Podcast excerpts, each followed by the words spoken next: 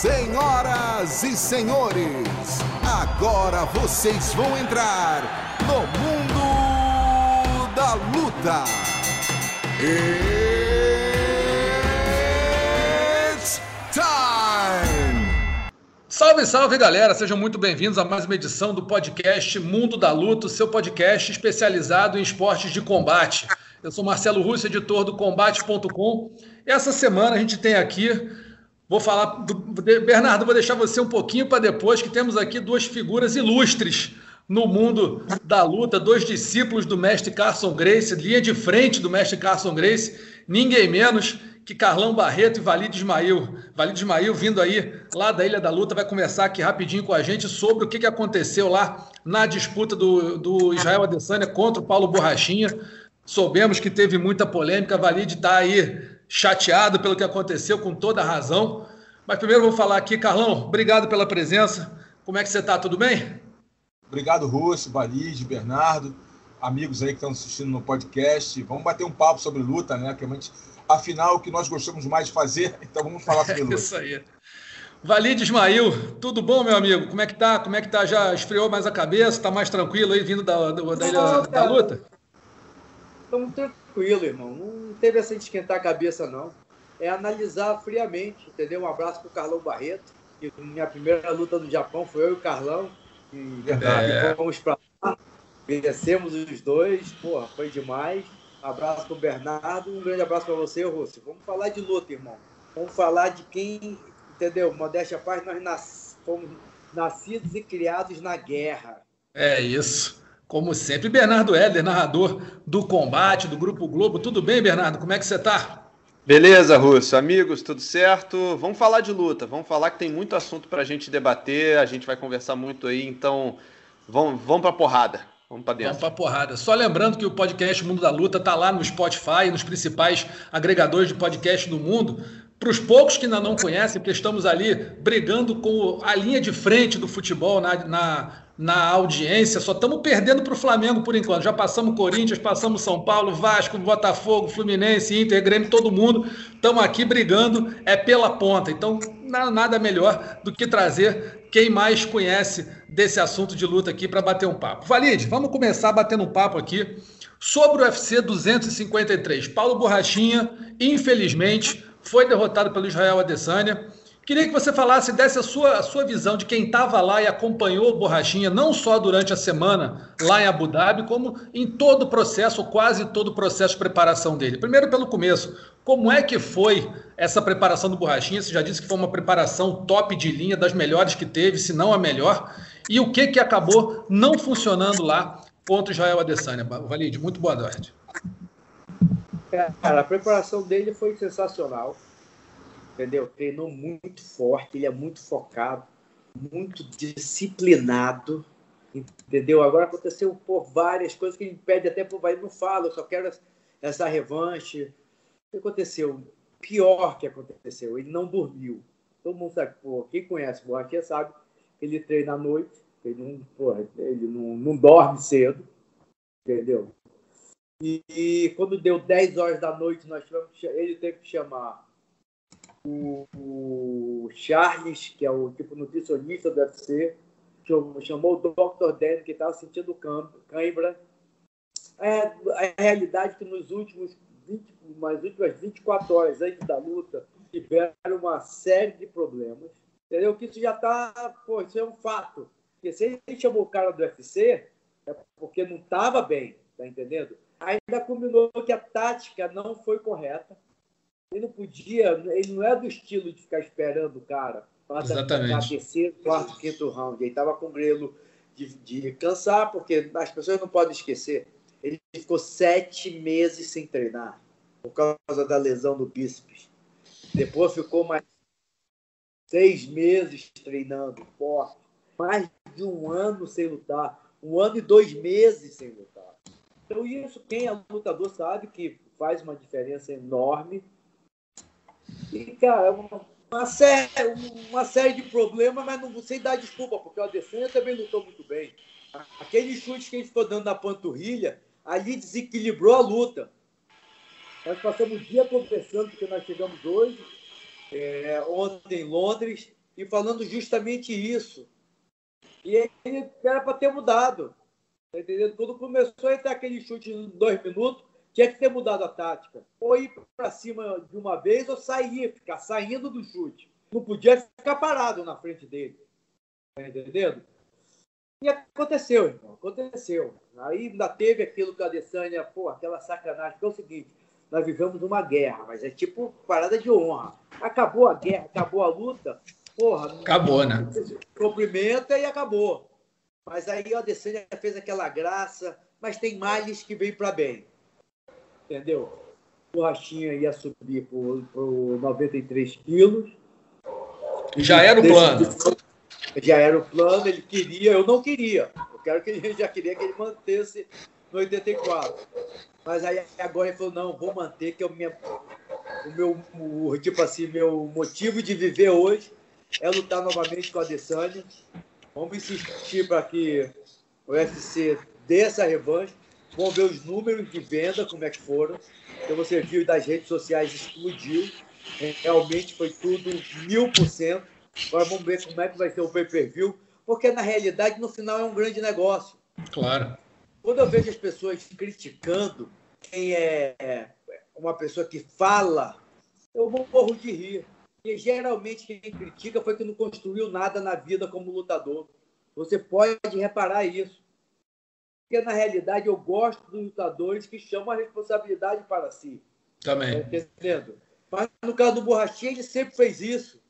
E sempre deu certo. Não é uma coisa que agora estou falando que passou. Não, o cara do UFC estava lá tentando, o médico, o Dr. Dan, Daniel, né, que é americano, estava lá no quarto fazendo massagem. Você vê ele, a panturrilha dele está cheio de ventosa. Pode é, foi uma coisa que chamou muita atenção isso, né? Chamou a gente vendo a, a, Eu nunca tinha visto ventosa na panturrilha, nunca. Já visto nas costas, enfim, na coluna, mas panturrilha eu jamais tinha visto, peitoral, sei lá, mas na, na, na panturrilha eu nunca tinha visto. Você acha que aquela, aquelas, aquelas ventosas ali meio que chamaram a atenção da Desânia, de repente, ele, tipo um alvo para ele, ele. Será que já era o plano dele? Acho que já era o plano, sim. Fez muito bem, cara. É. O erro, cara, entendeu? Não gosto de falar isso, não dá para fazer uma análise muito forte, entendeu? Hum. Porque o time é muito bom. E tava com o time de treinadores, ele é excepcional. Sabe aquela coisa que não dá, é inexplicável, vai explicar o inexplicável. Como é que não mandaram mudar a tática? Tá entendendo? É, e teve a chance, né? Você terminou o primeiro round, podia ter feito essa, essa mudança tática, né? Cara, já no terceiro minuto do segundo é. round. É, sem público fica fácil de você falar alguma coisa, né? O cara escuta tudo. Escuta tudo, e a conversa que nós tivemos é justamente essa, mas aconteceu, aconteceu, não, é inexplicável entendeu? É tipo assim, porra, vou te falar mil coisas, mas o mais importante é o seguinte, é ver agora a revanche, tá entendendo? Vamos depender dos números, porque o cara que achar que o esporte não tem nada a ver com dinheiro é um imbecil. É. Tá entendendo? Porra, por que, que eu sou tão UFC no Brasil? Porque levanta o esporte, mais atletas vão para o UFC. Por, por que, que eu chamo tanto porque até eu brinco, pô, eu, Valide, eu luto pelo MMA. Eu não luto por, uma, por um canal, eu não luto por, um, por uma organização, eu luto pelo esporte. E sem dúvida nenhuma, o UFC é o motor propulsor do, do esporte no Brasil. Por isso que a renovação é tão importante. É verdade. Por isso que o combate ter vários assinantes é muito importante. Mas para ter assinante, nós temos que ter mais campeões. Temos o Davidson, que está arrebentando, vai fazer essa luta principal dia 21 de novembro, com o Corey No Love. E eu gosto mesmo de zoar. Eu fazia isso como lutador, eu chamo de Corey No Team. essa vaga porque ele é o cara que vende muito. As pessoas, ah, como é que o cara que de quatro lutas perdeu três por nocaute vai lutar pelo cinturão porque desceu? Porque o cara vende. Só um imbecil acha que não tem nada a ver. Me desculpe, faz parte do negócio. Concordo, concordo com você. Carlão, faz a pergunta aí para o Valide. É, o Valide colocou a opinião dele, a posição dele como manager, que vivenciou o negócio. A verdade é o seguinte... Como manager não, como lutador, Carlão. Como não é só como manager não, mas como lutador. Mas eu gosto também da opinião contrária. Não, o seguinte... A coisa fica boa. Com certeza. o que eu, o que eu acho é o seguinte: é, não adianta mais fazer conjectura sobre o que ocorreu. Aconteceu, pronto. A, a, o, campeão venceu, o desafiante perdeu. A matemática é simples e a resposta é simples. O campeão foi melhor naquele dia. A questão é o que os dois irão fazer com isso. O que os dois irão fazer com isso? Um, a derrota, o que essa derrota irá trazer para ele no que instante a aprendizado e o campeão, o que, que ele vai fazer em relação à postura dele como, campeão e formador de opinião. São essas duas perguntas que têm que ser feitas agora. O que, que o Borrachinha vai pegar com esse episódio, com tudo que aconteceu e vai transformar isso em algo positivo para a carreira dele?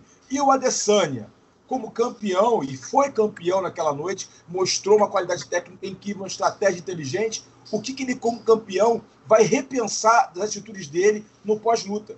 Então, são duas perguntas que a gente tem que ter respostas e só os dois podem responder. Na realidade, falar. Se você quiser, porque nós conversamos isso ontem. Sim, mas a pergunta. Porque é o seguinte: não adianta a gente. Ah, mas o Borrachinha poderia ter feito isso, poderia ter feito aquilo. Sim, ele poderia ter feito N coisas. E o Adesanya também poderia ter feito N coisas. É, que, mas o que importa é qual é o resultado da luta. Um ganhou, o outro perdeu. Essa é a competição, o objetivo. Todos lutam para vencer, ninguém luta para competir. Isso é uma grande falácia.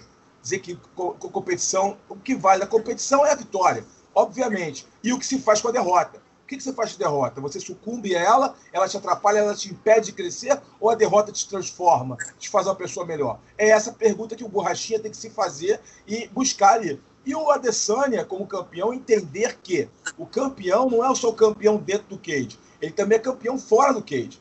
Ele é um formador de opinião, ele representa uma comunidade gigante que é a comunidade africana, que tem nele ali um espelho. E quando ele termina uma luta e faz o que ele fez, isso denigre não só a imagem dele, mas de toda uma comunidade, de toda uma base de fãs que ele tem.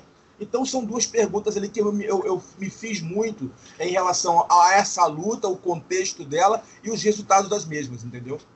Entendi. Mandou bem, eu... Carlão. Deu um show, hein? Isso tá um, isso tá um avião. Como, como Carlão sabe tudo e mais um pouco, rapaz. Carlão sabe tudo e mais porra, um pouco. É, eu até, eu até agora acho que até, porra. Intimidado, né? É, não, não, intimidado nunca. Não intimidado nem pro, porra. Intimidado. Eu, porra, ao contrário, eu falei, porra, gostei e, te, e posso é responder mesmo. muita coisa pelo borrachinha. Entendeu? Que a gente conversou ontem é, ver realmente, a, dar mais vozes para outros treinadores, entendeu? A realidade é a seguinte, é, porque ele volte a treinar forte, tá entendendo?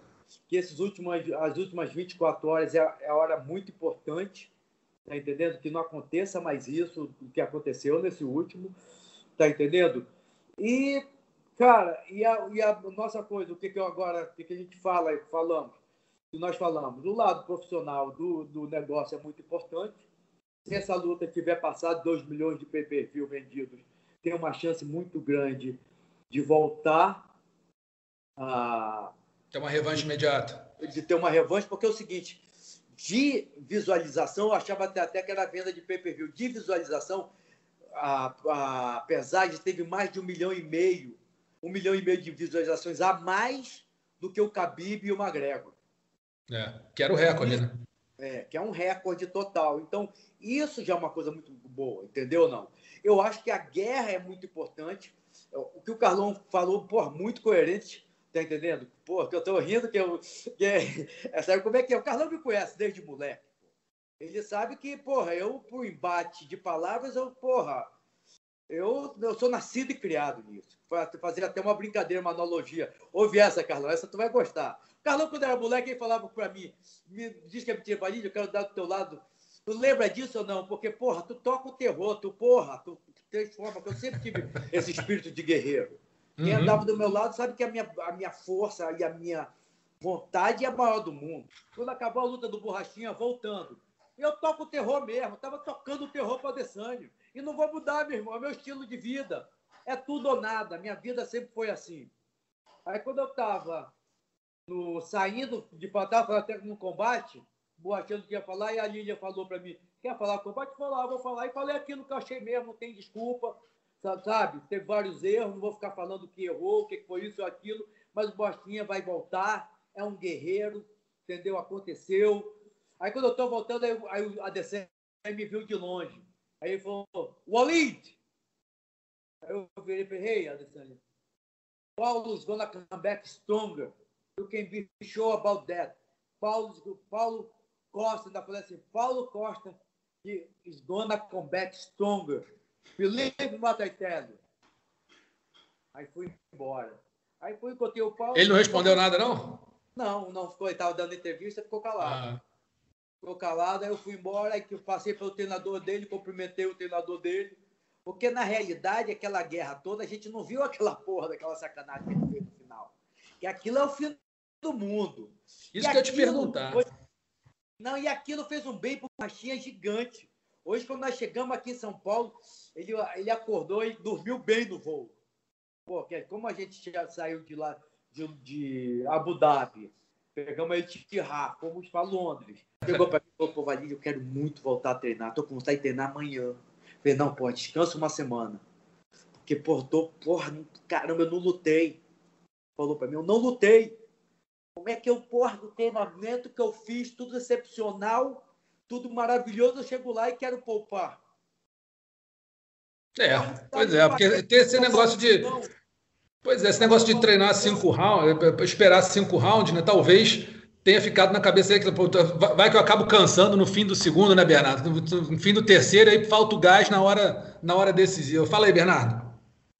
Deixa eu cumprimentar de novo, então, aqui o Valide, né? Tem tempo que eu não, que eu não falo com o Valide. Eu encontrava muito ele no tempo de produtor, lá 2013, 2014, sentava na beira do cage ali do Jungle Fight, a gente acertava as coisas para transmissão, mas de, é, de um tempo para cá tem tempo que eu não, não falo com o Valide. Valide, o seguinte, cara, depois da luta, uma das coisas que as pessoas mais falaram, e eu particularmente me posiciono contra essa opinião, mas queria ouvir de você também, é essa estratégia do, do que, o, que o Borrachinha usou de, de provocar, de chamar para dentro, de, de, de, fazer uma, uma graça em, com muitas aspas aí, eu sou a favor. Eu não vejo problema nenhum em fazer isso e acho que geralmente isso desestabiliza o outro lado, tira o cara do jogo, enfim. É, isso estava de fato no plano, isso foi uma coisa que o, que o Borracha achou ali na hora. É, até porque o Romero fez isso contra o Adesanya também, funcionou num primeiro momento. É, era essa a ideia mesmo? Não, não, não, mas foi o que, cara, não sou contra, não. Posso te falar? Né, porra, tá no meio da guerra, a gente quis desestabilizar, tá entendendo? Mas não, tá entendendo? Não funcionou e quando funciona todo mundo aplaude. Tá é isso, é isso. Muita gente criticou. Eu nunca aceito crítica construtiva de quem nunca construiu nada. Porra, tem vagabundo que veio pro meu Instagram falar, não quero citar nomes porque nem vale a pena. Ah, como é que é? Porra, o Borrachinha perdeu. É, é, eu falei, eu nem respondo, mas as pessoas respondem por mim. Caramba, tu, tu, tu ainda existe? Tá entendendo? Pô, tu ainda existe, caramba, tu tá, tá lutando aonde? Sabe? Pessoas que realmente não construíram nada não podem dar conselhos construtivos e muito menos criticar. Eu acho que o fã pode, com respeito. Você não pode desrespeitar o atleta. Por isso que eu falo, quando o fã critica, porque o fã tem direito, ele paga o pay-per-view, ele acompanha, tem sua esperança, tá entendendo? Eu acho Torcida, que tem direito né? de criticar respeitosamente. A partir do momento que não respeita, aí eu morro de ninguém nem, eu não fico nem chateado. Ah, é verdade, a gente estava até conversando com isso. Tinha uma pessoa do tipo, pô, esse vagabundo é borracha. Falou, pô, você vai ficar preocupado com o que vão falar? Eu falei, só um idiota se, é, é, é, é atingido por uns comentários da internet que, porra, de pessoas que não são do ramo. A realidade é essa. Tá entendendo? Ou então por quem, porra, quem é do ramo, porra, teve lutador, porra, que podia ter sido, sabe, até drogado, criticando nas redes sociais. Porra, eu fico assim, o mundo está acabando. Pode falar, irmão? O mundo está acabando. Por isso que, porra, não estou nem aí. Posso falar a verdade? O dia que um, que um vencedor, um dia que um líder é, se importar por críticas construtivas de quem nunca construiu nada, ele tem que se matar. Ele não é um vencedor. Valide, deixa eu aproveitar então que a gente tá, que eu, que eu fiz essa primeira pergunta, deixa eu emendar a segunda aqui que estava no plano. no meu plano aqui. É, Ela- você, você como. Pode perguntar polêmica também, que aqui, aqui é tempo ruim o tempo todo. Não, mas não tem, não tem polêmica nenhuma, não. É, você sendo parceiro do Borrachinha nessa empreitada aí, é, depois da luta, quando, com, com ânimo mais, mais tranquilo, vocês já sentaram para conversar um, um próximo adversário? Qual seria o próximo passo ideal para ele? A realidade é a seguinte: eu adoro aquele Daryl Steele, entendeu? Mas ele já está com luta marcada. A gente quer alguém, realmente, vamos brigar para que seja uma revanche. Dependendo dos números, vamos saber se- como é que daqui a pouco já deve sair. Na realidade, no final é um grande business. O UFC sabe quem não lutou. Teve o funcionário do UFC lá no, no quarto borratinha tentando recuperar ele. Tá entendendo? Então é um fato que não é desculpa, porque o que acontece é o seguinte: tudo é você inventar um caô que. Não, isso aí é verdade pura. Tá entendendo? Mas a gente queria o Derek Steele, mas ele já vai lutar. Então é ver, cara, é ver que o UFC, o top 5, entendeu? O que, que a gente quer agora? Ou ele luta no mesmo dia com a Adesanya, a luta de baixo, se o adversário da Adesanya cair, ele, ele pode subir para a luta principal. Tá entendendo? Ou você, a head de um pay-per-view, tudo depende da venda desse pay-per-view. Porque no final do dia é negócio. Só um imbecil acha que não é um negócio. É um esporte, mas é um negócio. Eu vejo as pessoas reclamando. Ah, porra, o cara, não, o cara é bom pra caramba, mas não luta pelo cinturão. Não luta pelo cinturão porque não vende. Perfeito. Vou te falar o que, É que falaram uma vez. Uma vez falaram do. Não, tem cada coisa que, que se eu vou botar os bastidores. É, é isso que a gente quer. Manda bastidor. pô. Teve um atleta que uma vez o cara chegou pra mim e falou: Porra, eu acho que ele pode ser campeão, mas não vai ser. Aí, porra, aí tu tem que usar toda a tua força, entendeu? Não? Toda a tua mídia mesmo, mostrar quem o cara é, tá entendendo? Mostrar quem o lutador é. Porque esses bastidores, esse dia a dia, mostrar o quanto o lutador é casca grossa. Eu dou pilha mesmo, entendeu? Para os lutadores tocarem o terror mesmo. O Borrachinha não precisa, porque, pô, no primeiro dia Jungle Fight, quem lembra, já pediu o cinturão, pô. O, o, o Carlão tocava o terror. Tá falando aí, tá de bom garoto, mas tocava o terror também. Então, o lutador é isso, irmão. É guerra. Tá entendendo? O cara quer tirar o futuro da tua família. Quer tirar o dinheiro dos teus filhos. Tu vai o quê? Olhar pro cara e dizer, ah, que venço melhor? O lutador que vence melhor tem que se matar, mudar de profissão, pô. É a guerra mesmo, tem que ir pra cima. Olha, deixa eu fazer uma pergunta para você. Perguntar uma coisa para você que assim, a gente quando cobre o tá cobrindo o UFC e cobre outros eventos de MMA e tudo, a gente acaba conversando com muita gente, falando muita coisa, ouvindo muita coisa, a gente não sabe o que que é verdade, e o que que não é. Então eu vou- eu vou perguntar para você, claro, você pode, se você achar que não deve falar, você tem todo o direito de não, não revelar, enfim, bastidores, enfim. Mas aconteceu algum problema com é, a, a formação do corner do Borrachinha para a luta? Não. Houve alguma discussão em função disso? Não houve. Não, não. Não teve, né? Não, Tá. O corner dele sempre, ult- da última luta, foi esse. O irmão dele, o Eric Borrachinha, não, não. Tá, não Foi teve uma- nada. Foi um dia, sabe quando tudo conspira contra? Entendi. Essa até E uma a- brincadeira. Falar E, a- ele- ele- ele- o atraso dele para chegar no octógono foi por conta desse problema da panturrilha, então, foi isso? O, o- o- atraso dele para chegar no, no- lá na arena para ter a luta. Isso foi por Não. conta dessa- desse problema na panturrilha, não teve isso, não? Não, não, como é que tu soube disso? Ah, aí é apuração. né? Tem, tem uma apuração, pô. A gente apura isso aqui, a gente tá conversando. Tem...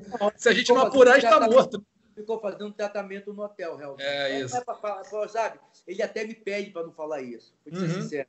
Porque Não, ele sei quer imagino. novamente. Mas foi que o médico, como o médico não podia ir para o ginásio, a gente ficou fazendo tratamento dentro do vestiário. Uma guerra com o UFC, porque teve que. Entendeu? Você não tem ideia. É, mas tem, tem horário, tem, tem todo aquele horário de, de, É, de traslado, aí, tudo, tudo. Não quer a luta. Falamos, vocês não querem a luta? Então, para querer a luta, ele tem que estar bem. Entendi. Você O tratamento. dar, sabe? Não, não é desculpa, não. A gente sabe que não é. Você sabe que não. Se ele tivesse feito, se ele tivesse feito uma cagada, tava aqui falando que ele fez uma cagada. Tava ou não tava? Tá entendendo? Ah, Por isso que É isso. tu falou a coisa mais certa do mundo. O Dr. Daniel, que é o médico que foi o quiroprata, que faz a ART, ele ficou até o último minuto. Se eu não me engano, tem até um, tinha até um vídeo, ele fazendo crack no pescoço do Boatinha, que não era para mostrar, mas tipo assim, a gente já estava saindo. Mas, cara, não dá, não dá para dar desculpa, porque o Adesanya ainda lutou bem, o filho da mãe. É, ele foi bem mesmo. agravante, porque aquele chute na panturrilha para tirar a distância, para destabilizar, foi sensacional, mas ali é aquela hora do tudo ou nada. Ah, é, perde de um, perde mil, porrada. O que tá deixando o Borrachinha louco, revoltado, É que ele não partiu para cima com, com- ele como não deveria. né? partiu para cima. Como é que ele treinou tanto, se dedicou tanto para chegar na hora, não ir pro tudo ou nada? Mas ele tem uma, uma justificativa disso, o, Valide? Ele, ele, na, ele, ele- na cabeça ele sabe, olha, eu, eu não fui por causa disso. Aconteceu tá. alguma coisa na minha. Erro tático. Erro tático. Erro tático Entendi. E, e, porra, erro tático. Não dá, não dá. Eu não vou, eu, porque eu não posso culpar mais pessoas. Não, entendeu? claro. Eu não estou aqui para culpar ninguém, porque, Hum. porra, eu, no final de contas eu sou o manager. É, Eu lógico. podia, mas, porra, errou. é- é Quem não erra, irmão?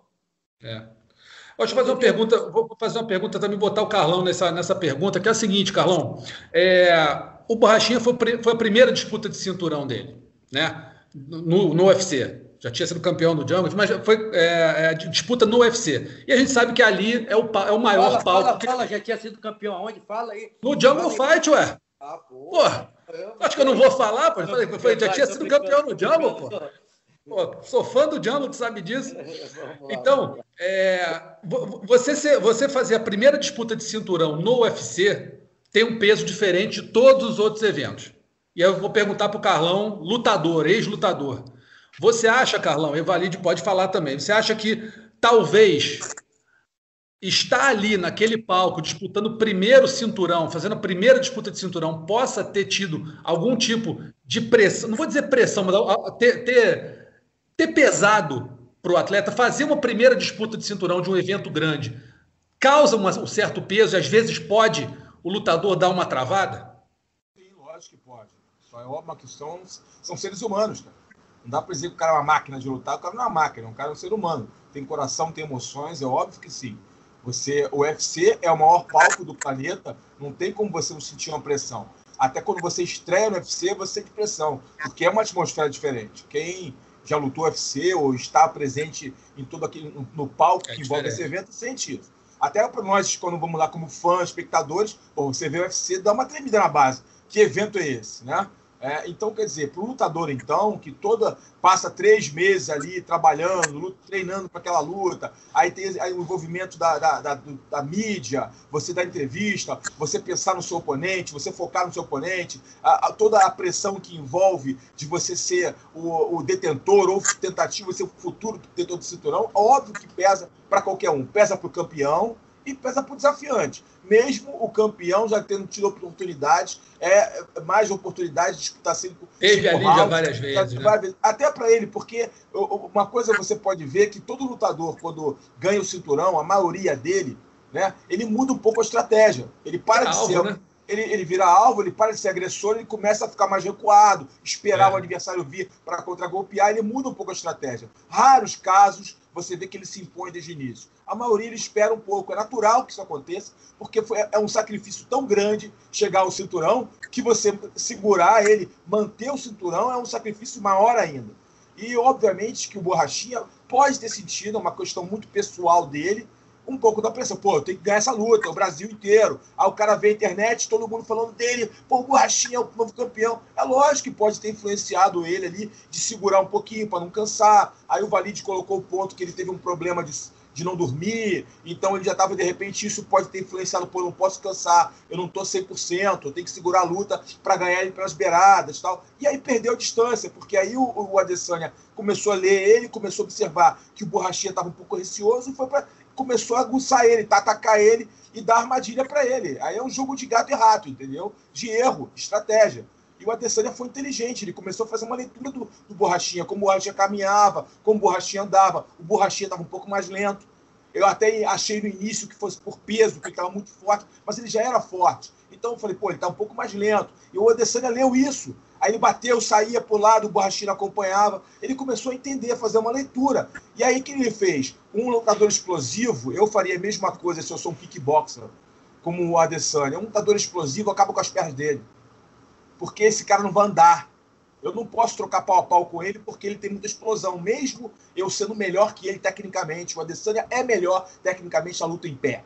Só que o Borrachinha é explosivo. Ele é explosivo, então é um cara que pode surpreender na velocidade. Ele matou a perna dele, ele foi inteligente. O jogo do Adesanya foi inteligente, ele veio muito bem preparado e aí contribuiu o fato, né, que o Valide colocou aqui, que o Borrachinha não estava no seu 100%. Perfeito.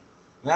Isso acontece. E a pressão emocional, a questão emocional, é lógico que funciona. Por isso que eu acho, eu não sei se o Borrachinha tem, eu não sei se ele tem, mas a maioria dos lutadores é, tem que começar a entender isso, é, que você ter um apoio psicológico, seja um psicólogo, seja um coach, não é frescura.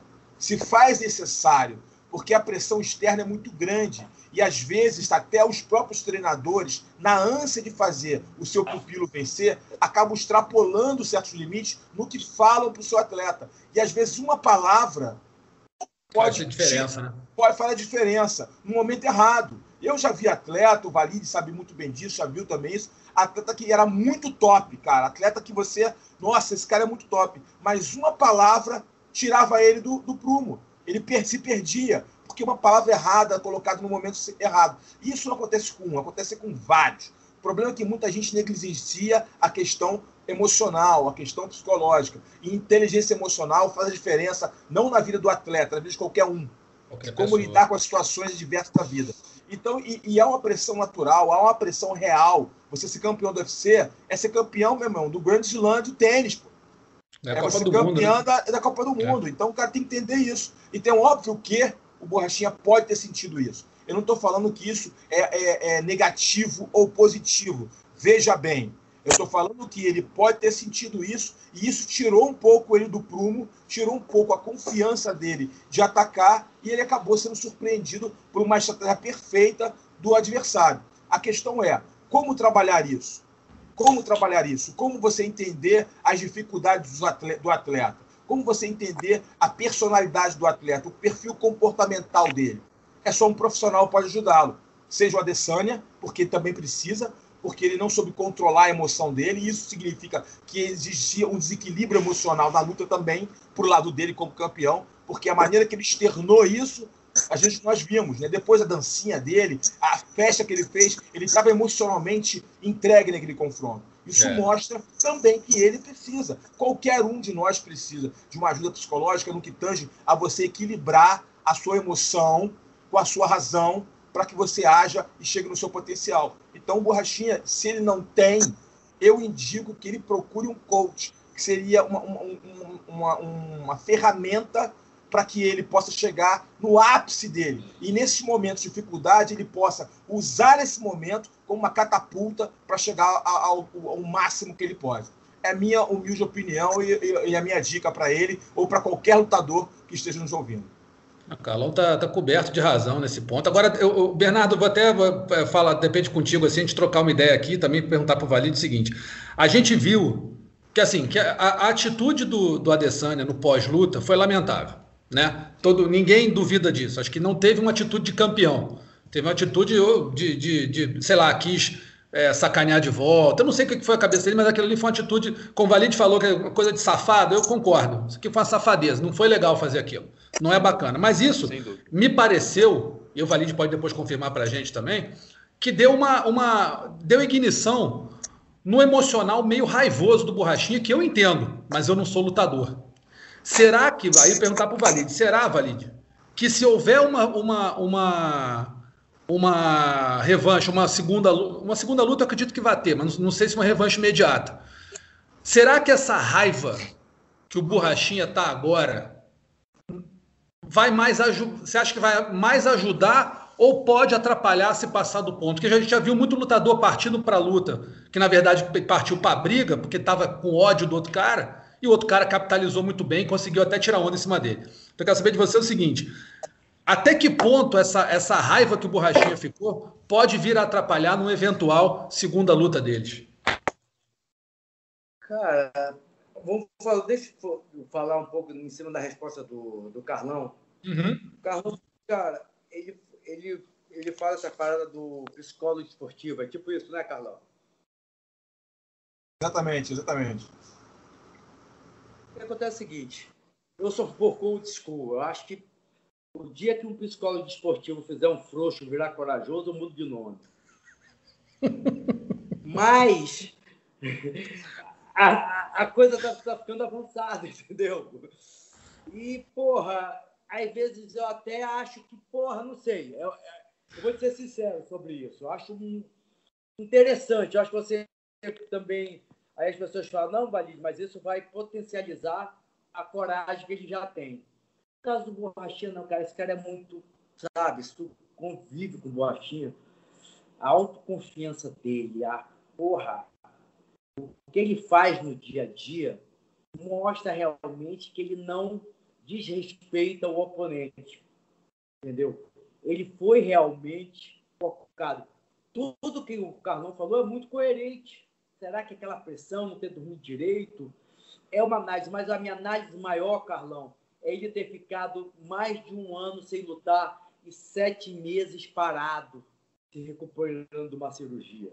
Entendeu? Eu, sinceramente, acho isso. Tá entendendo? Porque essa cirurgia e esse tempo que ele ficou parado, ele sentiu. Tá entendendo? É muito difícil, por exemplo, porra, ele vinha treinando tão bem. Tá entendendo? E quando aconteceu isso, sabe, também tem esse outro lado. Pô, a gente tá fazendo toda essa análise, tá entendendo? Também. Tá entendendo? Agora, respondendo a tua pergunta, cara, eu acho que que não. Eu acho que o, o ódio motiva o atleta. Tá entendendo? Ele não pode deixar isso quebrar ele. Essa raiva que ele tem do cara, sabe? Isso não. Pô, quando a gente estava chegando aqui em São Paulo, ele falou: pô, mas eu tô doido para treinar. Tô doido para voltar a treinar, tá entendendo? Esse cara não vai ficar assim. Esse cara veio pro lado pessoal e não poderia ter feito hoje. Falou isso hoje pela manhã. Tá entendendo? Eu vou te ser sincero, eu gosto. Entendendo? Tem que ter sim o lado pessoal, sim, é guerra. O MMA é um esporte diferente. Vai sair na porrada com o cara, por isso que tem um código, nós temos um código. A guerra pode ir até a luta. Acabou a luta, todo mundo se abraça. Entendeu? Porque ali é coisa de homem. Porra, é o mais brutal e o mais verdadeiro esporte do mundo. Por isso é o esporte que mais cresce no mundo. Porque você vê dois caras que realmente saem na porrada para ver quem é o melhor. E acabou, acabou. A realidade é essa. Tá entendendo? As pessoas têm que ter. Por que ficou tão feio o Adesanya no final? Porra, ele não teve esse código de honra. Ele fala tanto em código de honra, ele não teve esse código de honra. E ninguém lá viu, né, Valide? Na hora vocês não viram, né? Tá todo não, mundo tão. Não. Ninguém viu. Tanto, tanto, que o Borrachia só, porra, só viu isso mesmo no, no em Londres. Ele foi ver na internet só. É, depois na internet. É, isso foi um negócio, foi um negócio lamentável, né, Bernardo? Assim, a gente acompanha muito, muito evento, acompanha. Eu, não, eu, eu não me lembro muito, não lembro muito de ter visto. Eu já vi lutador fazer isso. Eu vi lutador de boxe fazer isso. Teve uma luta de boxe que eu lembro. Essa aí. É, teve uma luta de boxe, não estou lembrando direito contra quem foi, acho que foi um mexicano, um americano, mas não estou lembrando os nomes aqui, mas eu lembro que teve isso. E foi, e foi muito falado e foi, ficou muito ruim, porque os dois fizeram. Um fez, depois o outro devolveu na, na, na luta. Assim, foi um negócio ruim pra caramba. É. E agora, mas nessa aí o Adesanya, né, o Bernardo, ele deu, deu aquela. É, é foi o que o Valente falou, cruzou a linha. Cruzou a linha do respeito, né? Eu acho que a gente está pensando na mesma luta. Eu lembro muito bem porque eu lembro que eu editei um programa com essa luta na época e eu fiquei hum. com essa, essa imagem no céu da minha cabeça. Foi uma luta do Bronner, que é um parceiro do, do Mayweather lá, mas também super mal encarado, super é, desagradável na, na, na, promoção das lutas contra o Maidana, que era um argentino Maidana, exatamente. que pegava muito pesado. E aí, durante é a luta, o Bronner é, faz o que o, o, que o Adesanya fez. É, numa daquelas de clincha, sai e tal, ele vai e faz o gesto. Aí o Maidana ganha a luta e devolve. Né, com, com o adversário no chão. Quer dizer, cara, é muito desagradável. Eu não entendo como é que a, a, ainda tem isso, mas eu, eu tô. Eu, eu, eu, eu, deixa eu só. É, eu entendo o seguinte: esse ato, ele, a gente tem que condenar, ele, ele não pode se repetir, mas isso mostra o quanto o Adesanya levou para o pessoal e o quanto ele sentiu o golpe da, da, da promoção da luta. Porque se tivesse tudo bem, se ele tivesse encarando só como negócio, ele não teria feito isso. Ele deixou o, o, instinto dele agir de uma maneira, o, o corpo dele é, é, dar vazão a um sentimento de ódio mesmo, de raiva, um sentimento que é, Vingança, deveria ter né, acabado junto com a luta. É. Fala aí, Valide, o que, você ia falar? Não, é que não justifica, né? Não é. justifica. não, pô, zero. Acabou, acabou a luta, acabou a guerra, entendeu? É a isso. guerra até a luta. Mas, cara, eu sempre, como tudo na minha vida, eu vejo o lado positivo, entendeu? O lado positivo foi que vendeu bastante. Tá entendendo? Assim, não desse gesto, lógico. O lado positivo desse gesto foi ter impulsionado o Borrachinha a querer treinar, a querer focar novamente. Isso pode trazer a, a, o rematch, até o Adesanya respondeu, tá, pô, pode vou te nocautear de novo. Aí o Borrachinha respondeu, então tá, quando é que você quer assinar? Entendeu? Teve esse outro lado também, tipo, e, e pô, os caras já estão combinando, tá entendendo? Porque realmente, porra, tem esse outro lado positivo. Como tudo na minha vida, eu vejo o lado positivo em tudo, entendeu? É. Tá tendo esse lado positivo dos caras realmente já quererem sair, lutar novamente. Então, Agora, você tem uma data, Valide, que você acha ideal para o Borrachinha janeiro, voltar? Janeiro ou fevereiro. Janeiro ou fevereiro? É, janeiro, se a Adesanya quiser, a ideal é fevereiro. É fevereiro. É, porque dá o tempo de se recuperar, dá o tempo de voltar a treinar, entendeu? Treinar mais o wrestling, treinar mais jiu-jitsu, porque o MMA, o Carlão sabe muito bem disso, é um esporte que você tem que estar bem em todos os fundamentos. E eu, como falo, vou falar novamente, eu fui o cara que pô, quis trazer o Eric Abarracino logo para o Brasil, tá entendendo? Eu quis trazer realmente, quis fazer que ele, que ele treinasse com o Eric, entendeu? Desculpa aqui que eu tô. Vou botar aqui que tá acabando a bateria aqui. Bota aí. Cheguei de viagem, entendendo essa parada. É, eu queria que o Eric Barra assim viesse logo para o Brasil, entendeu? O Eric Barra assim veio, mas ele vai, ele sabe, ele sabe o que ele errou. Tá entendendo? Tipo assim, a realidade é essa. O, o, o Paulo Costa sabe que, sabe, o Borrachinha sabe que tinha que ter usado todas as armas. Foi boa a conversa que nós tivemos nessa viagem de volta, foi muito interessante, entendeu? Porque o lutador, ele tem que. Porque tem lutador, o Carlão sabe muito bem disso. Erra e depois não está nem aí, continua errando. Mas o lutador inteligente erra e, porra, faz uma análise fria, sem emoção. Entendeu? E a análise que todos fizeram foi, pô, teve um dos treinadores que falou, pô, eu errei nisso. Falei, pô, parabéns. Entendeu? É isso mesmo, quem não erra. Tá entendendo? o negócio é corrigir, né? É, aí teve outro que falou, não, mas eu achei. Sabe, não dá para falar os bastidores tanto assim. mas, mas, faz parte, irmão, é evolução. Eu acredito que agora, cara, ele tem os melhores treinadores. Vai continuar o mesmo time. Que são excepcionais treinadores. Entendeu? Não pensa em fazer nenhuma substituição, não, né, Valide? Não, não, porque são os melhores. Só tem que adaptar o horário, o schedule. Tá entendendo? Hoje é jiu-jitsu, amanhã é boxe, depois amanhã é muay thai. Não puxar mais para um lado, menos para o outro.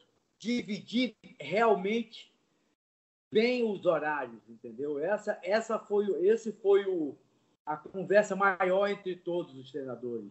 Que realmente siga um cronograma, que ele respeite o cronograma, que ele treine, não passe Cara, ele treina tanto que às vezes. Oh, tem que entrar no overtraining, né? É, cara, no dia da luta você não tem ideia. Porra, faltando 12 horas. Porra, que eu não gosto de falar isso, aí até pediu 12 horas pra luta e saindo na porrada com o Toquinho. Falei, porra, que é isso? Tá entendendo? É, porra, é. tá entendendo? Foi alguns. Sabe, o que aconteceu no último, na última 24 horas é que ele estava tão confiante. Tanto que ele sentiu à noite. O Carlão não sabe muito bem disso. Quando você treina muito, até teu corpo acalmar para tu dormir, tu relaxar, pô, Leva demora tempo. horas. É. Correto ou não, Carlão? Sim, com certeza. Se você, ainda mais você quando treina muito, né? Você bota o teu nível de, de ansiedade aumenta muito e você depois controlar isso é complicado. Você tem que saber dosar, né? Por isso que o atleta tem que confiar muito no time dele e obedecer o time dele. Na verdade, tem que ter uma voz que seja a voz que lidera. Comando, né? Comando para que ele possa ouvir essa voz. Quando muitas vozes falam, aí cria a confusão mental que geralmente dá problema. Agora, fazer uma pergunta para vocês, vocês três, na verdade, é, Bernardo também. Uma nota para o Adesanya como lutador. Porque hoje a gente está vendo que o Adesanya ele tem feito lutas é, que não foram boas, algumas não foram boas, como a luta contra o Ior Romero, algumas foram excelentes, como com Kelvin Gastelum, apresentações muito boas, como ele teve com o Borrachinha. Por exemplo, na luta do Gastelum, ele apanhou muito e bateu muito, quer dizer, mostrou que aguentava e acabou nocauteando. Com o Romero, foi uma luta muito ele esquisita. O Gastelum foi contra. Acho que foi, acho que foi nocaute no quarto round, se eu não me engano. Nocaute. Foi nocaute, foi nocaute no, no quarto round, quarto ou quinto round. Foi no fim. Contra o Romero foi uma luta esquisita, né? Que ninguém. Ele fugiu muito. Romero, aquele cara pô, perigosíssimo, todo mundo sabe, mas ele, ele não bateu de frente com o Romero, ele foi, ele foi tático, ele ficou marcando ponto para ganhar a luta. E contra o Borrachinha ele teve uma, uma atuação excelente. Que nota vocês dão para o Adesanya agora? E se vocês acham que tem espaço para ele evoluir do que ele vem mostrando até agora, Carlão? Ah, ele, com certeza ele tem espaço para evoluir. Ele é muito bom, ele tem habilidade natural, ele é um kickboxer nato, né? Mas ele fez uma adaptação boa para MMA. As pessoas acham que ele fez isso há pouco tempo. Ele já luta MMA já há um bom tempo. Ele, ele, ele lutava as duas modalidades.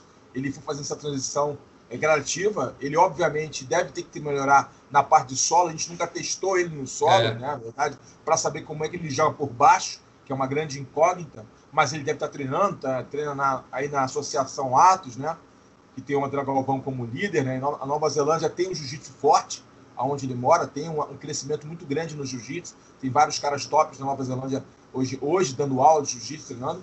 Então ele, obviamente, tem que melhorar a parte dele de solo, creio eu, né? Porque é, agora ele nunca vai ser tão bom de solo como ele é bom de kickbox, até mesmo porque é a natureza dele. Ele teria, ele teria é, é, é, é, cometendo um grande erro em, em, começar a focar tanto no chão no wrestling para é, tirar o que ele tem de melhor. Que é a, a parte em pé. Né? Agora, obviamente que sempre que melhorar. Não existe lutador que não tenha que melhorar. O lutador que acha que não tem que melhorar, ele tem que pensar, repensar a carreira dele. Ou, ele ou tá, aposentar, ele tá, né? Ou é. tá próximo do fim. Né? É. Então ele está sempre que melhorar. O Adesanya é muito bom lutador. Ele tem muita habilidade, muito talento natural. Agora, ele tem alguns aspectos que você vê ali que ele tem algumas falhas, né? E algumas falhas é, que, que, podem ser corrigidas, né? E até mesmo é, é, serem usadas contra ele por seus adversários. É uma claro. questão de leitura. Quantos mais, quanto mais rounds ele for lutar, melhor para quem vem atrás dele. Para mais tem tempo de análise, entendeu? Então, quer dizer, é um, é um grande lutador, sem dúvida nenhuma. Como atleta, eu não tenho o que tirar dele. O, a, a, postura profissional dele é que a gente pode duvidar de acordo com, com o que ele claro. fez. Mas aí eu vou, só para terminar aqui, pontuar hum. em cima do que o Bernardo falou, é, o que eu acho, tá? É uma opinião pessoal minha, o Valide falou no início da, da, da, da, da explanação dele. Tem lutadores que sabem tocar o terror. Tem lutadores que não sabem tocar o terror. Tem lutadores que sabem fazer o trash talk e assimilam aquilo da forma melhor possível. Tem lutadores que não conseguem fazer isso. Tentam fazer, mas não conseguem. Nós já vimos um caso extremo que o trash talk é negativo para alguns, que foi o, o Conor McGregor versus o, o Nurmagomedov. Nós vimos ali a, o que, que acontece quando o trash talk não é bem digerido. E outros caras que estão tranquilos. Isso para eles não interfere em nada. Então, é, cada lutador tem uma forma de entender esse processo que leva até a luta. E o Trash Talking hoje faz parte, ponto. O lutador que hoje almeja ser campeão, ele tem que entender que o trash talk faz parte. Agora, como ele vai fazer esse trash talk e como ele vai absorver isso, é que é a diferença. Aí eu volto na questão emocional, que é o alicerce de tudo. Se você não tiver um emocional ali bem alinhado, com harmonia, você vai pisar no terreno arenoso. E geralmente, quando você pisa, derrapa, né? você afunda, você derrapa. É. Então, então, por isso que eu, eu bato muito nisso, cara. Inteligência emocional. Eu não estou falando de um psicólogo, um coach, ser muleta de lutador ou de atleta. Ele não deve ser lutador. Aí eu, eu vou é, é, usar as palavras de valide. O lutador que precisar dessa uma muleta, ele tem que parar. Muleta nunca. Está no teu interior a vontade de ser campeão. O que o psicólogo, o coaching fazem é tirar isso e potencializar esse desejo. E às vezes canalizar. Porque muitas vezes, cara, é tanta coisa no teu redor, é tanta coisa em você, que você perde muito foco fazendo outras coisas. Você fica gastando tua energia. Ah, mas é uma brincadeira. Não, essa brincadeira tira o teu real foco. O tempo que você está fazendo aquela brincadeira é o tempo que você está em casa dormindo, velho. Por exemplo, o tempo que você está fazendo aquela brincadeira, você estava vendo vídeo, analisando os erros do seu adversário. Então são coisas que têm que ser analisadas. Eu acho que vender a luta se faz necessário, porque o MMA é um esporte, porém o UFC é um negócio. Então tem que vender a luta, sim. Tem que saber falar, se posicionar, fazer uma brincadeira, mexer um pouco com o seu adversário, mas tudo do, dentro de um limiar de respeito. Cada um sabe aonde seu calo aperta, cada um sabe qual é o seu limite, entendeu? Talvez para o Adesanya essa carga emocional tenha sido grande demais ao ponto, ao final, ele derramar o leite ali. Ele fez tudo certo, no final ele derramou o leite. Agora, é, é uma questão de você saber é, controlar isso e usar isso da melhor forma possível. É, é isso que eu tenho a falar em relação a tudo que a gente foi conversou até agora. Então, de 0 a 10, você dá quanto para Adesanya? Eu dou um 8 para ele. Dou um 8, 8. para ele, que eu acho que ele tem muito talento, ele tem muita qualidade técnica. Então, se a gente pudesse é, quantificar ali a qualidade dele, eu daria um 8. Eu acho que ainda falta fechar ali algumas coisas para ele ser um nível é, John Jones, por exemplo.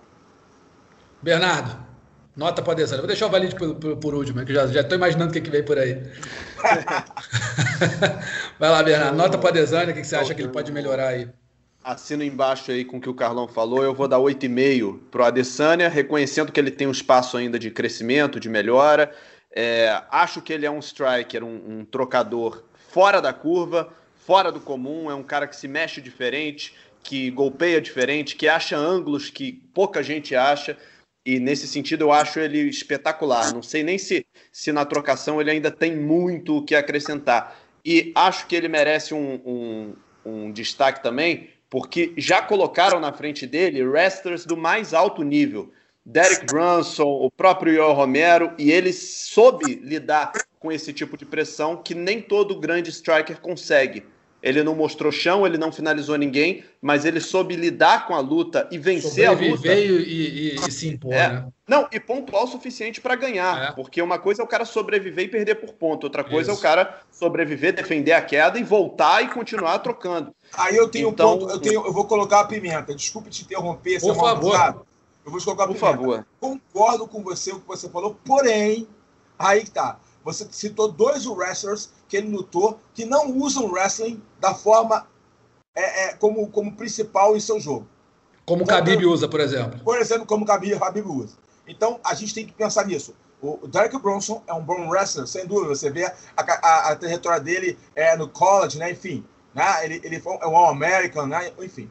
O, o, o Noel Romero, medalhista olímpico. Mas ambos, ambos não usam o wrestling, não usam wrestling como a, a, luta como a luta principal em seus confrontos. Eles procuram trocar e usam o wrestling no decorrer da luta de acordo com o desenvolvimento delas. Isso dá para o cara que é o striker uma outra amplitude, uma outra visão de luta. Até mesmo porque ele consegue enxergar quando o cara vai tentar derrubá-lo. Então é uma análise um pouco mais profunda do que simplesmente ele se deu bem contra o wrestler. A gente, que tipo de wrestlers?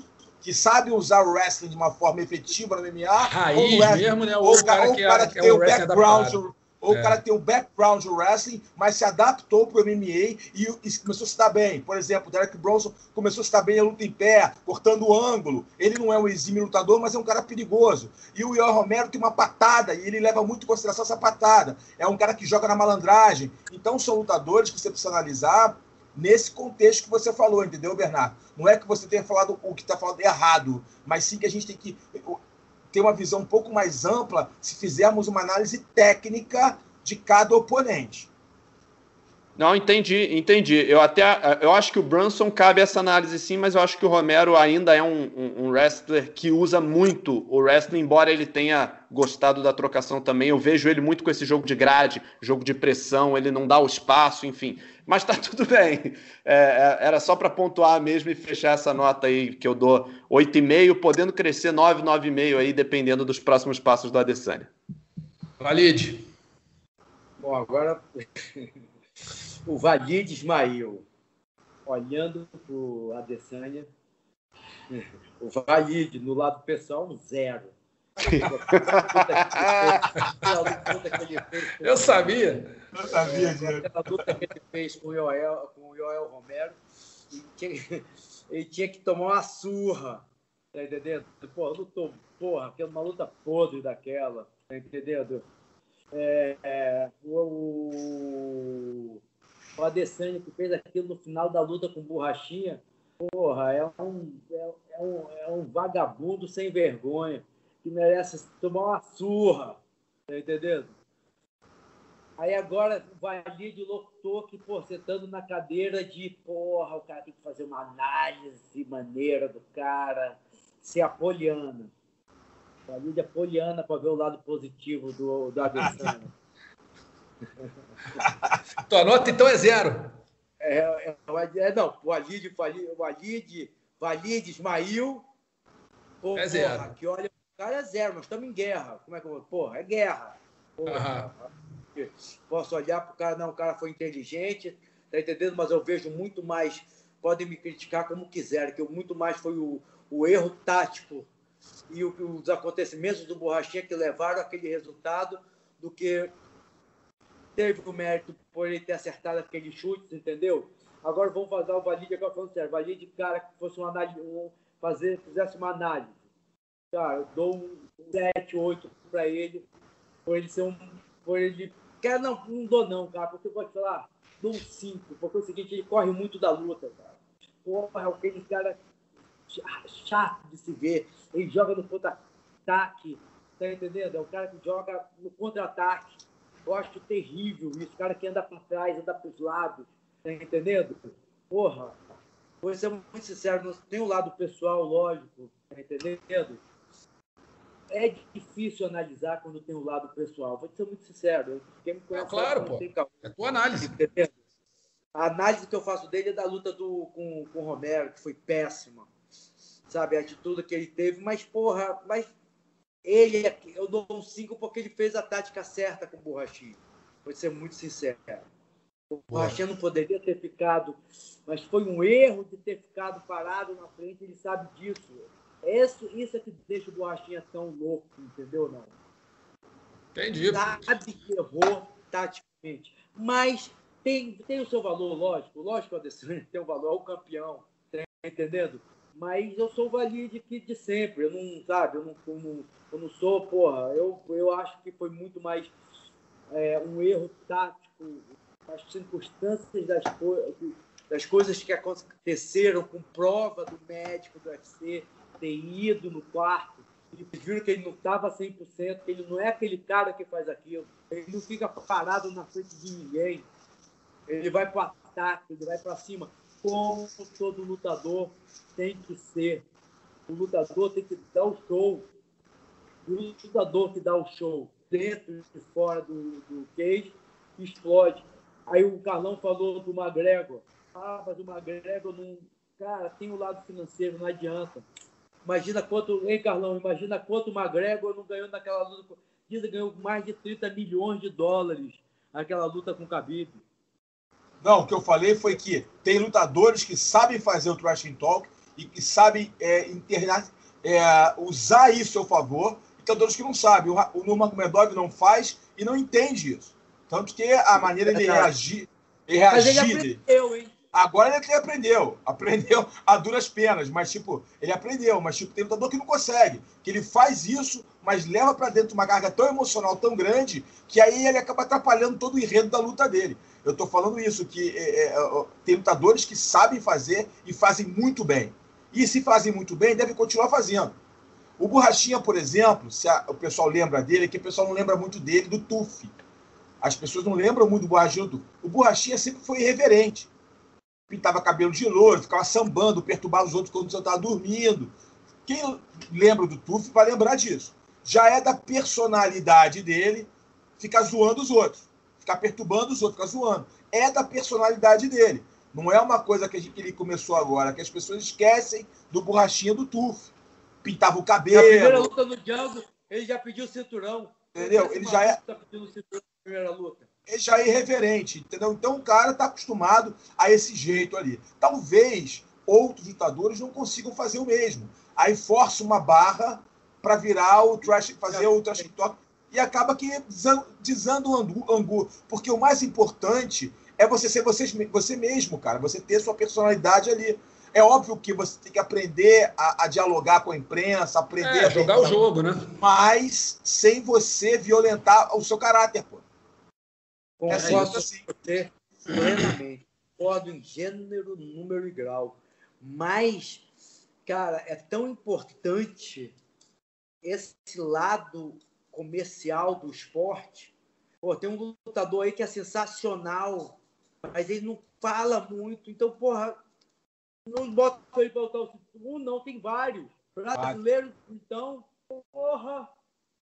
Mas, posso te falar, Carlão? eu acredito que quem está do lado pode ajudar, cara. Por exemplo, a pilha. Tu sabe disso, lembra do Carson? Porra, o Carson era pilha, ele era, sabe? Ele não era do trash talk, mas ele transformava a gente numa uma máquina de guerra.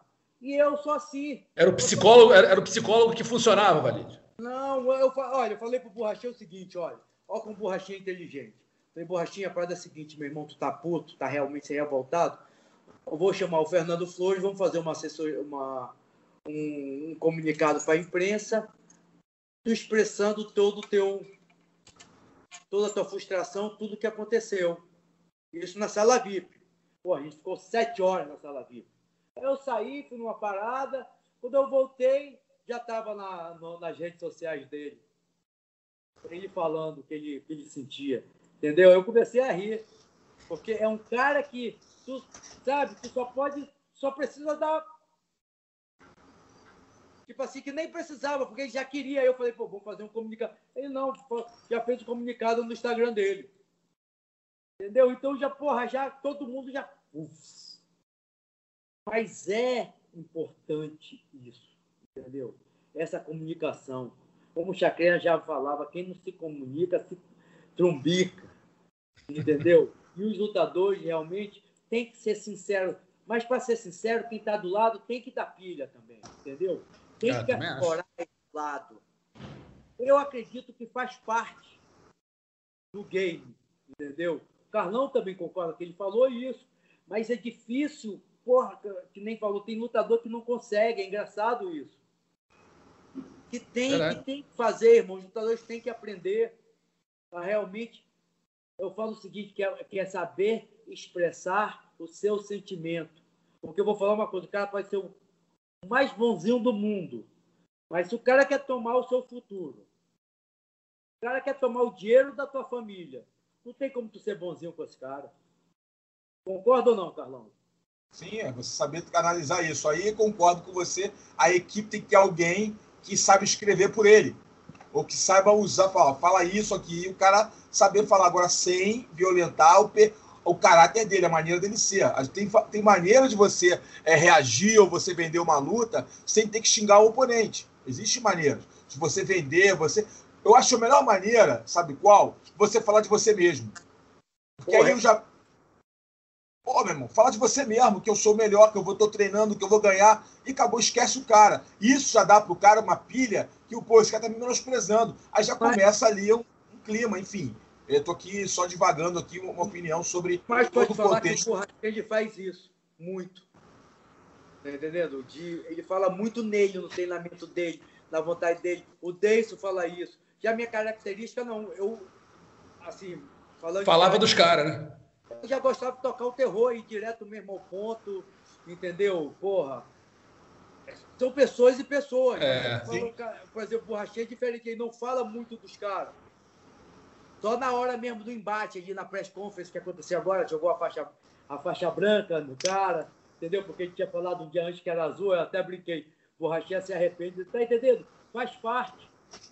E isso vai ajudar muito ele. Se o Borrachinha ganhou nessa luta, 99%, dos luta, 99 dos lutadores não vão ganhar na carreira inteira.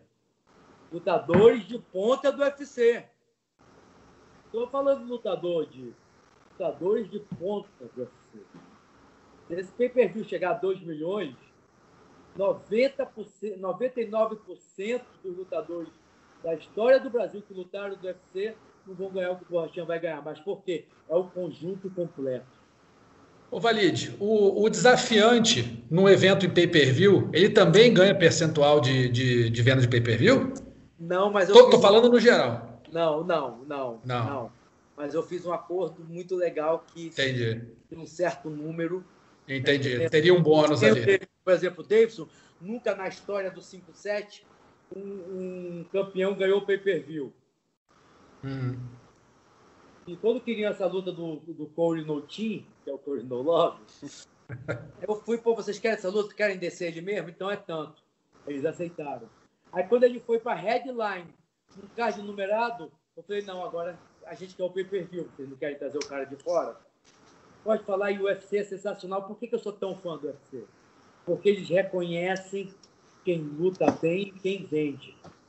E eles sabem que essa luta do, do, do Davidson Figueiredo com o Coro Nolov tem tudo para explodir o pay-per-view dia 21, dia 26 de novembro. E ele vai ter, uma, a partir de um certo montante, vai ter um, um pedaço. Por isso que eu acredito em meritocracia. É o que eu acredito. A pessoa ganha o que merece. O UFC faz isso. O UFC é realmente sensacional. Se você vende, se você dá o retorno, eu te pago o que você merece. Agora vou te perguntar um negócio, Valis. Na hora que você deu o valor, o UFC aceitou de cara, tu não ficou puto que de repente podia ter pedido mais, não? Nunca aceitaram. nunca aceitaram, nunca. Nunca. É porque eu faço um trabalho muito forte, porque a guerra é gigante. Nunca. Quem dera. Quem. As pessoas esquecem. Olha, a primeira vez que eu fui para Bad Boy foi em 92. Eu cheguei para Bad Boy e falei, eu quero 5 mil dólares em 92. 1992. Carlos, Era dinheiro pra caramba. Porra, já tinha. Por quê? Eu realmente. Mas o que? Eu sempre entreguei muito. Quando você entrega, por exemplo, eu sou um empresário muito de guerra com o UFC, muito polêmico, muita. A minha relação com o UFC é melhor do mundo, mas é muita laica, disputa, negócio. Mas eu entrego. Eu trabalho incansavelmente para entregar eu não tenho relação nenhuma com combate, sabe? Até a guerra que já teve, por causa de não sei disso ou daquilo. Mas eu vendo o combate o máximo que eu posso, porque eu sei a importância do canal Combate para o esporte. Vagabundo pode falar o que quiser. Toda vez eu até brinco, às vezes, quando eu vou falar com o pessoal do Polar Concon, eu falei, eu, eu, luto pelo esporte. Eu não luto, eu não luto por um, um evento, eu não luto por um, por um lutador, eu luto pelo esporte, porque eu sei da força do UFC eu sei o motor propulsor que o UFC é, eu sei da importância do combate ter um milhão de assinantes. Mas para ele ter um milhão de assinantes, nós temos que ter uns campeões de verdade. Não campeão dominante, né? É, não pode ser campeão de porque é aluno do dono do evento, porra. Tem que ser um campeão porque ele merece. Porque quando ele vai e chega no UFC, ele vai dar shoulder lá, entendeu? Então tem todos Cara, eu posso ser polêmico, eu posso ser um cara realmente que eu não sei falar socialmente por muitas vezes, tá entendendo? Mas eu sou sincero. Ninguém luta mais por esse esporte do que eu em todas as áreas. Porque o trabalho é um trabalho de excelência. É uma guerra mundial de lutador contra lutador. Eu vou e pego todos os melhores. O Carlão sabe muito bem disso, já trabalhou comigo no Django. Não tem caô. O cara pergunta com o que, que eu vou lutar. Não te preocupe, o cara tem dois braços e duas pernas. Quando o cara chega no UFC, o cara chega gigante. Tem o Lucas Almeida, cara. Pô, esse Lucas Almeida eu já falei pro senhor, ele tem que lutar. Ele tem 14-0, 12 nocautes e duas finalizações, que é o atual campeão, 70 quilos. Nós temos vários campeões, todos os nossos campeões. Você vê o recorde, só luta com os caras que são top de linha. Por quê? Quando eles vão para o UFC, eles não têm a dificuldade. Agora, a Aldana, porra, a Aldana lutou o Diego Fight, vai lutar agora com a Holly Holmes pelo cinturão. Olha que loucura mexicana. Tá entendendo? Isso é um trabalho de excelência. Tá entendendo? Você é, fazer, é, é, dar oportunidade para os melhores atletas do mundo todo. Pô, o Stefano Bona, que até se aposentou, falou comigo agora. Pô, o Stefano Bona lutou o primeiro Jungle Fight com o Lioto, que foi campeão do UFC, e Sim. depois fez aquela luta com, com, com o Griffin. Que do foi a luta né? que fez é, que fez o TUF explodir, que fez o, UFC explodir no mundo. Entendeu? Então, pô, cara, eu, eu tenho que ser mais social, por isso que eu já boto outras pessoas na minha empresa para falar. Porque às vezes eu realmente sou um cara explosivo, mas eu luto como vocês, como todos nós aqui que estamos falando, nós lutamos incansavelmente pelo esporte. Podem falar o que quiser, nós lutamos, cada um na sua área, incansavelmente, pela, pela, pelo crescimento do MMA, pelo crescimento do UFC. Por que pelo crescimento do UFC? Porque o UFC é o motor propulsor do esporte no mundo, principalmente no Brasil. Verdade. Valide, queria te agradecer muito, viu? Que, fala aí, fala aí, fala aí. Vou ter que sair, vou ter que dar aula agora. Ih, então corre lá, corre lá, Carlão. Valeu, valeu. Valeu, Carlão. Valeu, Bernardo. Tem pouco a gente trabalha junto. Um grande abraço. Marcelo, obrigado. Valeu, Carlão. Aos amigos aí do podcast, um grande abraço, saúde, paz, felicidade. Obrigado. Valeu, Carlão. Valeu. Obrigado. Um abraço. Valide, te agradeço também aí, cara, a presença aqui no podcast. Brigadão pela, pela, pelo teu tempo aí, tá aí, pô, chegando, tá no, tá no jet lag aí, fuso horário, mas nunca teve isso, né? Não tem nem aí. Não nada, eu tô gigante, irmão. Eu tô gigante. Não tem essa, não. Eu nasci para nasci trabalhar. É isso. Eu nasci para guerra. Eu nasci, já tô vendo como é que a gente vai fazer. Já as próximas lutas do Borrachinha, já tô comunicando com o UFC, já dando pilha, entendeu? Já falando, a gente quer lutar janeiro ou fevereiro, vai ter esse revanche. Eu, pô, mas tem que falar mesmo quando sair os números do pay-per-view entendeu? Já estou vendo o Jungle Fight a volta dele. Aí aquela guerra estava fechado, ia fazer em Manaus em outubro, aí Manaus fechou agora de novo. Essa pandemia é muito, é muito louca, entendeu? Doido, né, Mas nós trabalhamos incansavelmente por esse esporte. É isso. Valide, obrigado, viu? Um abraço e pô, boa sorte aí com, com o Borrachinha, com o Davidson. Vai, você vai lá para a luta do Davidson? Vou, vou trabalhar vou para ir, porque na primeira não deixaram, lembra? Era o primeiro é. no, na, na, Ilha da Luta, não deixaram nada. Agora já estão mais flexíveis, entendeu? Porque tá vendo que se você faz os exames, tudo tá fica tá tudo bem. certinho. Realmente o UFC está fazendo um trabalho maravilhoso, cara. Estou muito feliz, sabe, de ver como o esporte cresceu e agora torcer para o crescimento do, do, da venda de pay-per-view. Então, estamos juntos nessa, nessa é guerra. Isso e agradecer os aliados que fazem as críticas com respeito, os aliados, as pessoas, os fãs que fazem, que criticam com responsabilidade. É e aqueles vagabundos que querem criticar desrespeitosamente, que vocês se rasguem, que se explodam, porque isso não chega, é, não chega até a gente. Show de bola. Valide, obrigado. Um abraço, um abraço até a próxima aí, cara. Valeu. Valeu, Valide, um abraço. Tá aí então um bate-papo com o Carlão Barreto, Valide Ismail e agora eu e Bernardo vamos tocar aqui, né, Bernardo? O co-main event do UFC 253, disputa de cinturão do peso meio pesado. Quem diria Ian Blachowicz tornou-se campeão do UFC, meu amigo? O cara que tomou, teve muito sufoco no começo da carreira lá, chegou, né, foi nocauteado algumas vezes, perdeu para o Thiago Marreta não, nenhum demérito, é claro, perder para o Marreta, quase que o John Jones também perdeu, então não é nada demais. Mas ninguém acreditava, ou pelo menos muito pouca gente acreditava, que ele fosse ser campeão em cima do Dominic Reis, que também, né, muita gente acha que venceu a luta com o John Jones. O que, que você achou dessa luta? O que, que você pode falar para a gente desse, dessa surpresa, Ian Blachowicz?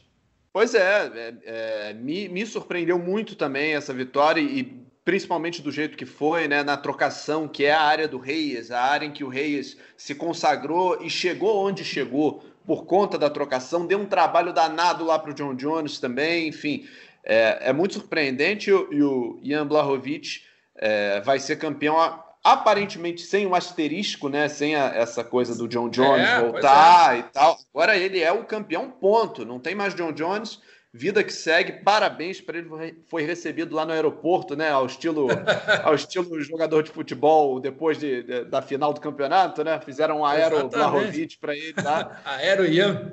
Aero Ian para ele e pô, show de bola. E eu acho que é bom para o Marreta, inclusive, né? Isso é bom para os uhum. brasileiros, para o Glover, para o Marreta. Acho que a gente entra bem nesse cenário agora.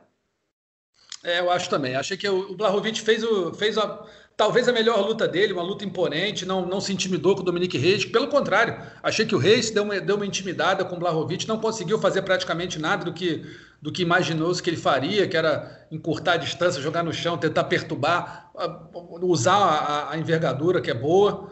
Não conseguiu praticamente nada. Blahovic saiu campeão do UFC. Agora, a Polônia é um dos quatro países, se eu não me engano, que teve campeão masculino e feminino do MMA no, do, desculpa, no UFC, Estados Unidos, Brasil, Holanda e agora Polônia.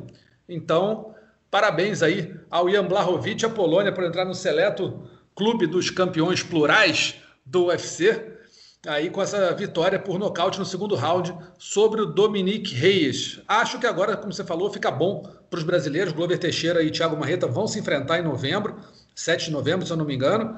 E o Dana White já falou: quem vencer essa luta vai disputar o cinturão. É eu estou dando um chute aqui que Thiago Marreta vence e vai fazer a revanche com, com o Blahovic, viu? É, eu tô contigo chute. nessa. Tô contigo nessa também. Acho que o momento do Marreta é melhor. A gente não sabe é, como é que ele vai voltar, não em termos físicos, mas como é que ele, como é que a cabeça dele vai reagir é, depois dessa nessa volta, né? A primeira luta depois daquela, daquela série de lesões que ele teve lutando, inclusive. Lutando. Então mas eu acho que ele, nas, nas condições normais de temperatura e pressão, acho que ele tem tudo para vencer, sim. Acho ele um pouquinho favorito contra o Glover.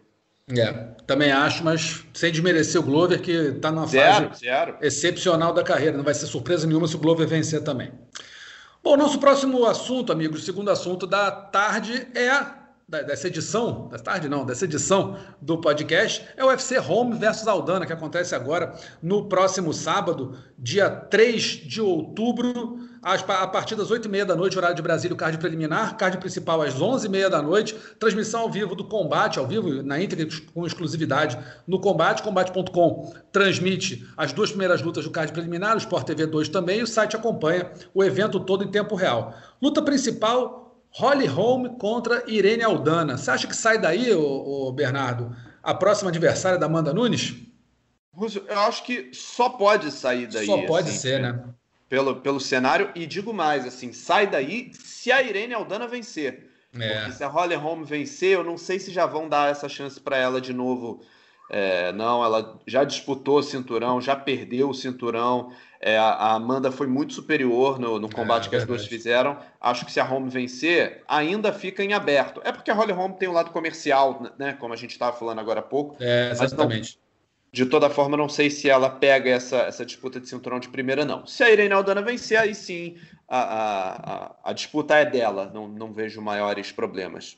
É uma adversária inédita, né? A Holly Holm, a gente lembra que foi nocauteada pela Amanda Nunes, se eu não me engano, no primeiro round, é, com chute alto, belíssimo. Bonito das Grandes, das grandes atuações da carreira da, da Amanda Nunes. Agora, Enaldana é uma lutadora perigosa, uma lutadora que, que tem um boxe muito bom, nocauteou a Kathleen Vieira, um dos grandes nocautes da categoria do peso galo, lembra? Um cruzado de um gancho de esquerda clássico que a Kathleen não viu nem chegar e foi realmente um baita do nocaute. Agora, a gente lembra, eu falei aqui, a próxima adversária da Amanda Nunes no peso galo, que a Amanda Nunes já vai disputar Sim. o cinturão dia 12 de dezembro, né? Contra a amiga Anderson pelo peso pena. Né? Então a Amanda vai lutar em dezembro, dia 12 de dezembro, na, no, no, último evento numerado do UFC do ano, 256, se não me engano, UFC 256, e provavelmente 2021 pega a vencedora dessa luta, caso seja Irene Aldana. Agora, o que você acha? Irene Aldana ou Holly Holm? Quem leva isso aí? Russo, eu, essa é bem difícil, sabia? Porque a, a Irene Aldana tem de fato o, o boxe como, como carro-chefe, mas falar de boxe contra a Holly Holm é, é, é complicado, né?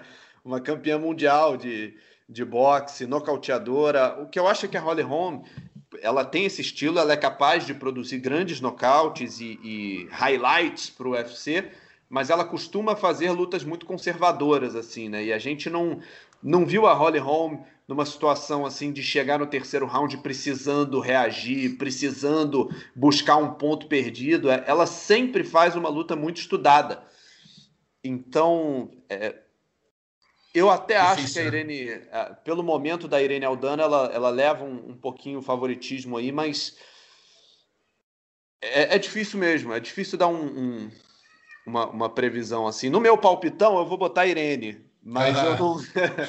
eu não eu, se você me pedir para fundamentar muito assim, eu não, eu não vou conseguir desenrolar tanto, porque eu acho que é só uma questão de momento, de fase e de motivação para chegar nessa disputa inédita para ela. É, eu também acho. Acho que a Irene vence essa luta, mas acho que vai ser uma decisão. É, também as duas acho, vão. Acho. acho. que as duas vão para decisão. É, o, o boxe das duas é muito bom. Holly Holm leva vantagem, né? Multicampeão mundial de boxe.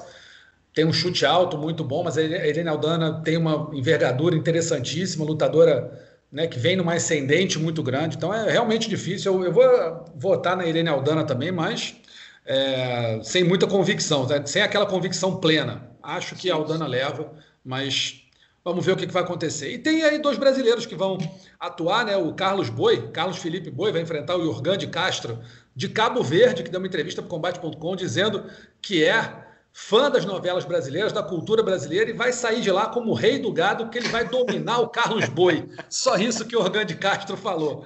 E o Luiz Vendramini, que vai encarar o Jessin Ayari. Né? Os dois brasileiros perderam as, as lutas de estreia deles no UFC, vão buscar recuperação. O que, que, você acha que vai? Rapidinho. Boi ou Jorgan de Castro e Luiz Vendramini ou Jesse Nayari? É, eu quero ver mais assim do, do, Carlos Boi. Ele fez uma estreia com derrota, uma derrota meio polêmica ali nos pontos pro Sergei Spivat. Mas ele é um cara que vende, que, que, que é da show, ele provoca, enfim, ele é interessante de assistir. Eu torço muito aí pela vitória do, do Carlos Boi, é, embora eu conheça pouco dos dois, assim, para dar um, um prognóstico, uhum. né? mas é, é, confio e, e, torço por uma vitória do brasileiro.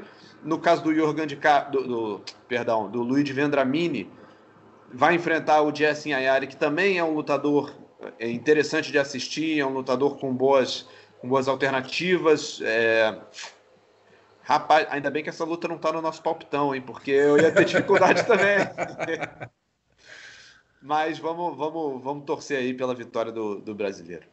É, eu vou, eu vou, eu, eu tenho dificuldade para essa luta do Carlos Boi com o Jorgan de Castro. O Jorgan de Castro fez, fez lutas duras até agora, venceu um, perdeu outro, se eu não me engano. É um lutador é, resistente, trocação boa. O Boi também tem um, um boxe muito bom lá de Salvador, né? Aquele boxe baiano tradicional já no Brasil.